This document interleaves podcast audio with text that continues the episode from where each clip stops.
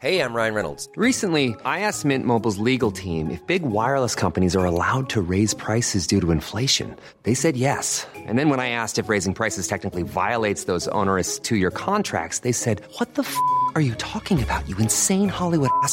So to recap, we're cutting the price of Mint Unlimited from $30 a month to just $15 a month. Give it a try at mintmobile.com slash switch. $45 upfront for three months plus taxes and fees. Promo rate for new customers for limited time. Unlimited more than 40 gigabytes per month. Slows. Full terms at mintmobile.com. Los Dallas Cowboys terminarán con el poco entusiasmo que le queda a los New York Jets al enfrentarse el próximo domingo. La mayor fortaleza de los Cowboys la defensa intimidante que exhibieron el domingo pasado coincide con la mayor debilidad de los Jets.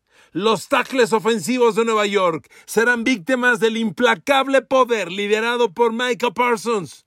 Yo espero y anticipo una derrota escandalosa y una exhibición que acabe por hundir el poco entusiasmo que le queda al equipo neoyorquino. Michael Parsons debe tener un juego espectacular. Los Steelers para el lunes podrían vivir algo muy parecido. Su gran debilidad en el juego de apertura, su eternamente mala línea ofensiva, coincide con la fortaleza de los Browns, particularmente Miles Garrett. El peor tackle ofensivo de la semana 1 en toda la NFL fue Dan Moore de los Steelers. Y justamente ahí, frente a él, estará Miles Garrett de los Cleveland Browns. Queridos amigos, bienvenidos a mi podcast. Un saludo, un abrazo con cariño, con agradecimiento. A ver amigos, esto se pone muy bueno, la NFL es un deleite, sigo en shock, sigo choqueado por lo de Aaron Rodgers, pero la vida tiene que seguir. Hay una fantástica canción de Queen que dice, Show must go on. Pues sí, tiene que continuar. El tema es que cuando te dedicas a este deporte y te quitan a tu gran líder como Aaron Rodgers, Show must go on. Órale. ¿Pero con quién? ¿Pero a costa de qué?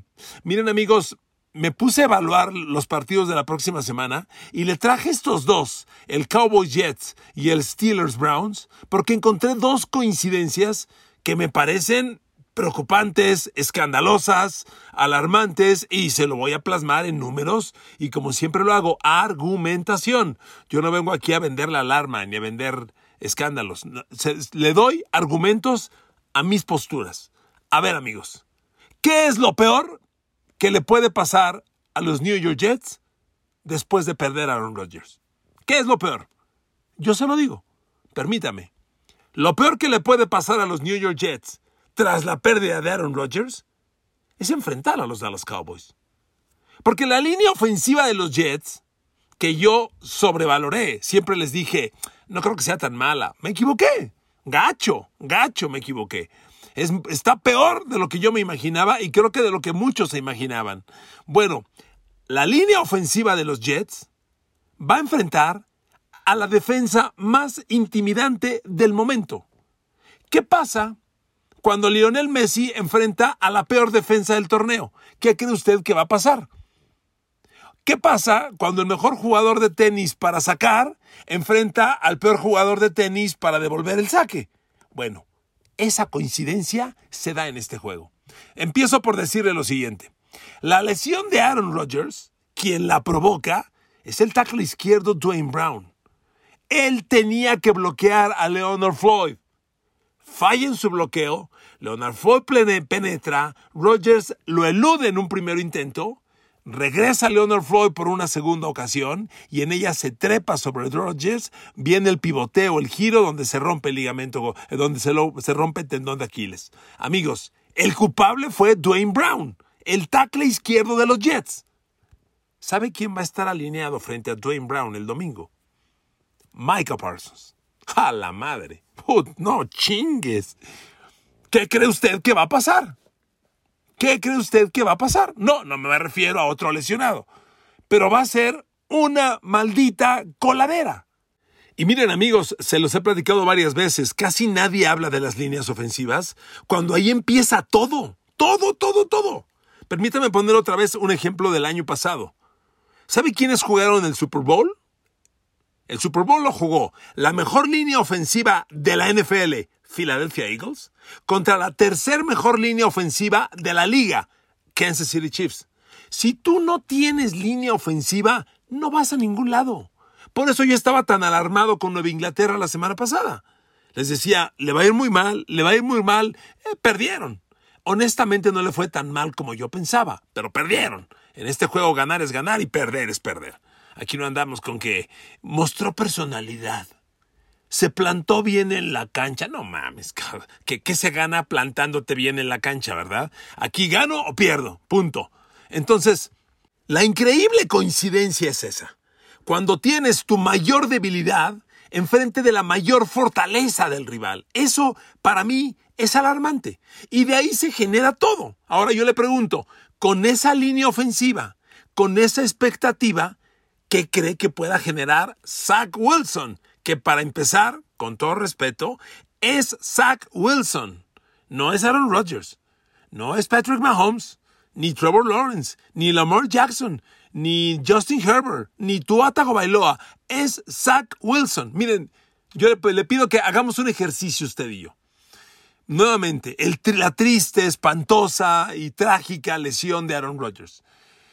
Siempre les hago este ejercicio. Un quarterback derecho, como la mayoría de la NFL, se para dándole la espalda a su lado izquierdo. Por eso al lado izquierdo le llaman el lado ciego. Cuando Leonard Floyd entró, Aaron Rodgers ya lo tenía encima, nunca lo vio entrar y se produjo la lesión. Ok, ahora usted y yo somos Sam Wilson, ¿ok? Es jugada de pase. Saco el balón, me planto y le doy la espalda al lado izquierdo. ¿Y quién está cubriendo el lado izquierdo? Dwayne Brown, el que falló el bloqueo con Leonard Floyd.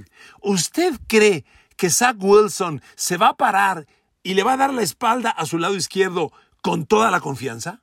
sin pensar que va a penetrar. Y además, él sabe perfectamente que hay una bestia que usa el 11 y se llama Micah y se apellida Parsons y va por ese lado y le va a pegar por la espalda. ¿Cree usted que Zach Wilson se va a parar con confianza? No va a voltear a ese lado. Confiará que está plena y perfectamente cubierta. ¿Usted cree? La neta. Miren amigos, cuando yo analizo partidos, cuando yo me voy a un juego por adelantado, trato de hacer el juego. Por eso, por eso hoy le platico esto, porque yo ya me imaginé el partido, lo empecé a desarrollar. Y amigos, no hay por dónde, ¿eh? No hay por dónde. Sé que estoy sonando alarmista, lo sé. Pero ¿saben qué? No pasa nada. Y si me dicen alarmista, no pasa nada. Traigo mis argumentos, se los estoy planteando. Pero ojalá solo fuera Micah Parsons tú dices, bueno, es que hay un cuate ahí bien feroz y hay que cubrirlo. No, la bronca es que Dallas viene de generar ante los New York Jets, el otro equipo neoyorquino, 37 presiones al coreback. 37. Doran Samstrong presionó seis veces. Y además, quiero aquí que razonemos una cosa, amigas, amigos. Una presión al coreback es un defensivo que ya rompió el bloqueo, que ya va sobre el coreback. No es captura, a lo mejor, porque el coreback o lanzó antes, o salió para el otro lado, o hizo magia, y, pero ya iba a hacer una presión al coreback, va a hacer una captura de coreback, salvo algo mágico que se invente el coreback. Doran Armstrong tuvo seis presiones a Daniel Jones el domingo pasado. Fueron dos capturas, cero golpes, cuatro apresuramientos, se suman capturas y apresuramientos, seis presiones. Insisto, un apresuramiento, no me lo menosprecien, es cuando el defensivo ya rompió el bloqueo y ya se metió al backfield. Va sobre el coreback. A lo mejor el coreback lanza antes, corre, se va para el otro lado, pero es un liniero ofensivo que falló el bloqueo y que ya fue superado por el liniero defensivo. Quiero que lo valoren de esa manera. O sea, no hagan menos la estadística de apresuramientos. ¿Ok? Doran Armstrong tuvo seis presiones totales. Chauncey Goldstone, cuatro. Micah Parsons, seis. Sam Williams, tres. Osa Odigizua, cuatro. Dante Fowler Jr., cuatro. Neville Gallimore, dos. Leighton Van Der Esch, dos. DeMarcus Lawrence 3. No chinguen. Todos. ¿Cuántas tuvo Dan Quinn, el coordinador defensivo? Es el único que no tuvo. Amigos, es que esto es lo preocupante. Ahí está Michael Parsons, pero en realidad ahí están todos. Todos. Y vienen sobre Zach Wilson. Ahora, yo le pregunto, ¿a qué aspira Zach Wilson con este escenario? Usted y yo, nuevamente el ejercicio, usted y yo somos Zach Wilson. ¿Qué, qué esperas? ¿Qué está planeando ahorita este muchacho? Por favor, miren, Zach Wilson tan es un cero a la izquierda que el lunes pasado, cuando entró, están de acuerdo que Zach Wilson entró y pues jugó todo el partido. Realmente, realmente Aaron Rodgers estuvo cuatro jugadas hasta romperse el tendón de Aquiles. Bueno, Zach Wilson el lunes pasado intentó menos pases que los tres corebacks novatos que debutaron en la jornada pasada. Está cabrón, ¿no están de acuerdo? A ver, Zach Wilson ya está en su tercera temporada. Tercera. En el tiempo que jugó Zach Wilson, lanzó 21 pases, completó 14. Fue el coreback que menos, coreback titular, que menos pases lanzó en toda la liga. Bueno, déjeme darle el dato. Los corebacks novatos, sí. Bryce Young de Carolina debutó y lanzó 38 pases. Anthony Richardson de los Colts debutó y lanzó 37. Y CJ Stroud de los Texans debutó y lanzó 44. Y Zach Wilson 21. ¿Qué te dice eso? No sabe, no puede, le da miedo, es inseguro, no funciona. Lo que quieran, da lo mismo. Entonces, terminemos el análisis. Ahora le digo yo, ¿A qué aspira el juego ofensivo de los Jets? ¿A qué aspiran? Pero los Jets van a competir contra Dallas con su defensa, que es elite, que no le duele nada y que va a ser un match fantástico contra los Cowboys. Ahí se va a poner bueno. Y la esperanza de Jets está en que la defensa genere algo, que pare a Prescott, que lo limite. Ahora sí quiero ver a Prescott. Ahora sí lo quiero ver. El domingo en la noche ganó la defensa. Prescott apenas completó la mitad de sus pases, ¿eh? Creo que fueron este 14 de 28, algo así.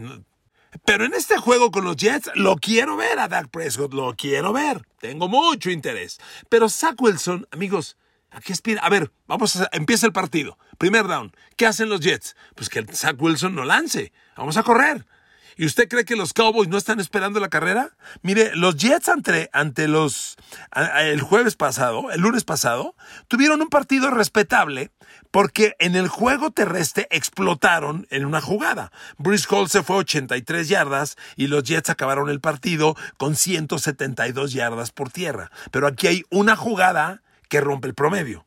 Si tú quitas la jugada de Bruce Hall de 83 yardas, los, los Jets tuvieron 27 acarreos y solo ganaron 90 yardas. 27 acarreos para 90 yardas. Promediaron 3 yardas por carrera. Llegó Bruce Hall, rompió 83 yardas y eso cambió todo. Pero una jugada, bien hecho, buen bloqueo o algo fortuita. ¿Usted cree que Dallas no va a estar listo para, con ocho hombres en la caja, para parar a Brice Hall, parar a Dalvin Cook, parar a Michael Carter y a quien quiera correr? Dallas le va a parar la carrera con ocho hombres a los Jets y le va a decir a Wilson, a lanzar, papá, a lanzar, cabrón. Aquí se gana lanzando, te quiero ver. Y entonces va a empezar el pánico, el pánico. Miren, yo no quiero exagerar, bueno, le estoy haciendo mi planteamiento, Igual me equivoco, puede ser.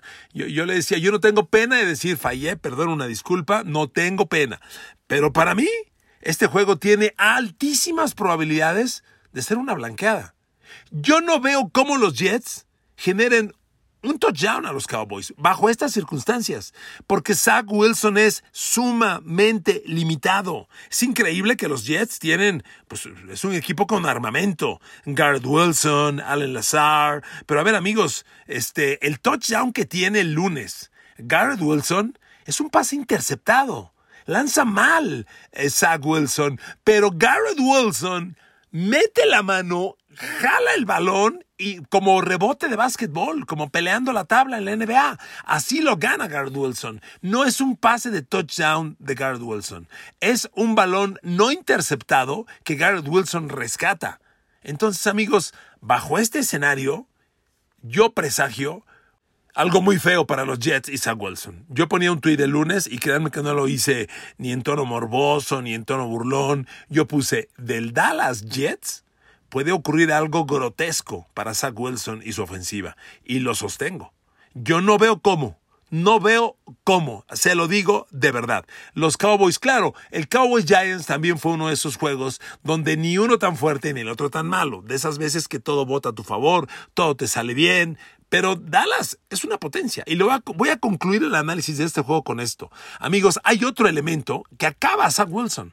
Dallas demostró ante los Giants que esa pareja de corners que han armado, con Trevon Diggs de un lado y con Stephon Gilmore del otro, va a ser fantástica. Cuando tienes dos corners, lo que en inglés llaman shutdown corner, un corner que te blanquea al receptor rival. Cuando tienes eso, dejas al corner solo, uno a uno, dejas un safety libre y juegas todos contra el coreback. Eso lo van a hacer los Cowboys. Eso lo van a hacer. Porque en este juego es, este es un juego implacable. No es un juego de perdonar, de compadecer, de tener lástimas, ni madres. Se tambalea, pégale, que se caiga el güey, pégale. De eso se trata. Tristemente, es cruel el juego, sí, muy cruel. Y entonces, bajo este escenario, sin línea ofensiva, sin ataque terrestre y con un par de corners que te van a hacer la vida complicadísima, pero sobre todo con un coreback errático y temeroso, híjole amigos, la neta. Miren, la línea de apuestas está muy alta, creo que habló en nueve y medio. Yo le jugaba mi billete grande a los Cowboys. Por favor, reitero, y no lo digo, no lo digo eh, eh, sin razón. Lo he pensado, lo he valorado, lo he analizado y por eso lo propongo.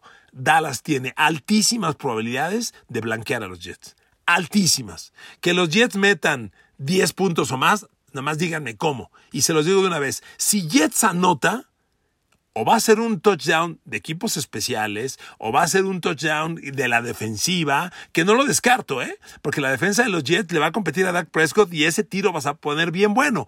Pero es la única forma. Que la ofensiva Jets agarre el balón, avance 80 yardas y le anote a los Cowboys con Zach Wilson de quarterback bajo estas condiciones, yo lo veo escasamente probable. ¿Ok? Ya lo planteé, ya se los presenté. Nos vemos el domingo en la noche, cuando yo esté grabando mi podcast el lunes, a ver qué ocurrió. ¿Les parece? Bueno, siguiente. Estudiando ya los juegos para el fin de semana, me encontré con el Pittsburgh Cleveland, que es un juego del lunes. Y encuentro un escenario muy parecido. A ver, ¿vio usted el Pittsburgh San Francisco? Yo lo vi, lo vi casi completo. Ya en el, a principio del, cuarto periodo con la madrina consumada ya le cambié, pero vi tres cuartos, vi la esencia del juego, completo. Pittsburgh ni las manos me dio, pero sobre todo la ofensiva no genera nada. Y al igual que con los Jets, todo empieza por la línea ofensiva, de lo que nadie habla nunca, la línea ofensiva. A ver, ahí le va el dato. Tuvimos 16 partidos el fin de semana pasado, ¿de acuerdo? 32 equipos. ¿Sabe quién fue el peor tackle ofensivo de los 32 equipos NFL el fin de semana pasado en la jornada 1? ¿Sabe quién fue? Dan Moore, el tackle izquierdo de los Steelers.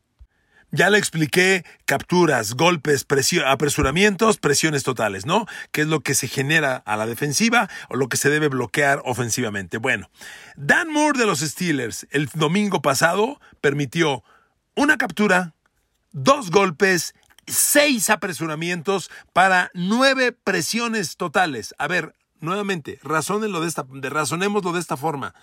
Nueve veces en las que Dan Moore fue superado en el bloqueo, en las que el rival entró al backfield. Nueve veces. que, que solo se produjo una captura ya se los expliqué. O el coreback salió corriendo al otro lado, o lanzó antes para evitar la captura, pero nueve veces le ganaron el bloqueo a Dan Moore. Dan Moore tuvo enfrente a Nick Bosa. No es casualidad. Ok. ¿Sabe a quién va a tener enfrente Dan Moore el próximo lunes? Miles Garrett, de los Cleveland Browns. Ahora, ahí le va el dato. Me voy de nuevo con las defensivas. Ahora, ¿quién fue el defensivo que más presiones al coreback rival generó la jornada 1? Hay tres empatados. Jalen Carter de los Philadelphia Eagles, Arden Key de Tennessee y fíjese, Jordan Franklin Myers de los Jets. Los tres generaron ocho presiones. Jalen Carter de las Águilas, una captura, cero golpes, siete apresuramientos. Arden Key de los Titans, Dos capturas, cero golpes, seis apresuramientos. John Franklin Myers de los Jets, una captura, un golpe, seis apresuramientos. Miles Garrett de los Cleveland Browns generó seis presiones, una captura, dos golpes, tres apresuramientos. Y Miles Garrett va a estar enfrente de Dan Moore, el peor tackle ofensivo de la liga, el domingo pasado. A ver, Steeler Nation, ¿cuánto carajo tiempo llevo hablando de la línea ofensiva de Pittsburgh? ¿Cuánto? Es el tercer año, tercera temporada. Una disculpa si no le agrada este diálogo sobre la línea ofensiva de Pittsburgh, pero es la realidad. Y ahora, ahí le va una peor. Si Dan Moore fue el peor tackle ofensivo de la NFL en la jornada 1, el guard derecho de los Steelers, Jarvis Daniels, fue el noveno peor liniero ofensivo en bloqueo de pase. El noveno peor. Porque Jarvis Daniels permitió cero capturas, un golpe, cinco apresuramientos. Son seis veces en las que te rompieron el bloqueo de pase. A ver, simplemente te Dan Moore y Jarvis Daniels son 15 veces en las que la defensa entró para atacar a Kenny Pickett. ¿Está o no bien cabrón esto? Por favor, no hay línea ofensiva. Y tienes enfrente a los Cleveland Browns, que tienen a Miles Garrett, un defensivo que no le pide nada a TJ Watt, nada a Nick Bosa, nada a nadie. La combinación es muy desafortunada para Pittsburgh. Muy desafortunada. Miren, ahora, esto hay, hay, formas de remediarlo o de protegerte. Lo que va a hacer Pittsburgh lo hizo con Nick Bosa. Pittsburgh tiene un ala cerrada novato, le he hablado mucho de él, Darnell Washington, que es un tackle ofensivo jugando de ala cerrada. Y lo están metiendo con formación de doble ala cerrada y le dicen quédate a bloquear y ayuda a Dan Moore. Y bueno, y, y Darren Washington tuvo un gran bloqueo sobre Nick Bosa el domingo pasado en una jugada que se viralizó y mandó de pompas a Bosa en una jugada. Pero amigos, en los hechos, en la suma final, pues las presiones ahí estuvieron sobre el coreback. Entonces, amigos, yo veo un escenario bien difícil para Pittsburgh el lunes, complicado. Y concluyo con esto el Pittsburgh Cleveland. Pittsburgh pierde por múltiples razones ante los, ante los Niners. Pittsburgh no jugó, no tuvo nada bien. Pero a esto se ha sumado que su receptor 2, entre comillas, Deontay Johnson, fuera múltiples semanas, lesionado. El mejor tackle defensivo contra la carrera, Cameron Hayward, fuera múltiples semanas, lesionado. Y Cleveland le ganó a Cincinnati la semana pasada gracias a su ataque terrestre. Cleveland salió a correr el balón, contra Cincinnati y corrieron 40 veces. Cleveland tuvo 69 jugadas ofensivas. 40 fueron carrera. Generó 206 yardas por tierra. Promedió 5.2 por carrera. ¿Sabe qué va a hacer Cleveland ante Pittsburgh? Correr el balón. Y como no está Cam Hayward y los linebackers medios de Pittsburgh son frágiles, son, son, no son confiables, Cleveland va a correr y a correr y a correr a la ofensiva. Y a la defensiva, Miles Garrett va a atacar a Dan Moore y por consecuencia Kenny Pickett hasta hartarse. Y el escenario, el escenario no pinta bien. Es un juego divisional, Pittsburgh tiene, tiene la mano sobre Cleveland, usualmente los domina, pero hace tres años en playoff Cleveland avanzó, se fue, metió a Pittsburgh y en playoff le ganó a Pittsburgh en Pittsburgh con Baker Mayfield todavía de coreback. Entonces, amigos, yo veo estos dos juegos desafortunadamente coincidentes con la gran debilidad de uno contra la gran fortaleza de otro. Y eso creo que no pinta bien. Gracias por escuchar este podcast. Los quiero mucho, las quiero mucho. Que Dios los bendiga y nos escuchamos mañana viernes.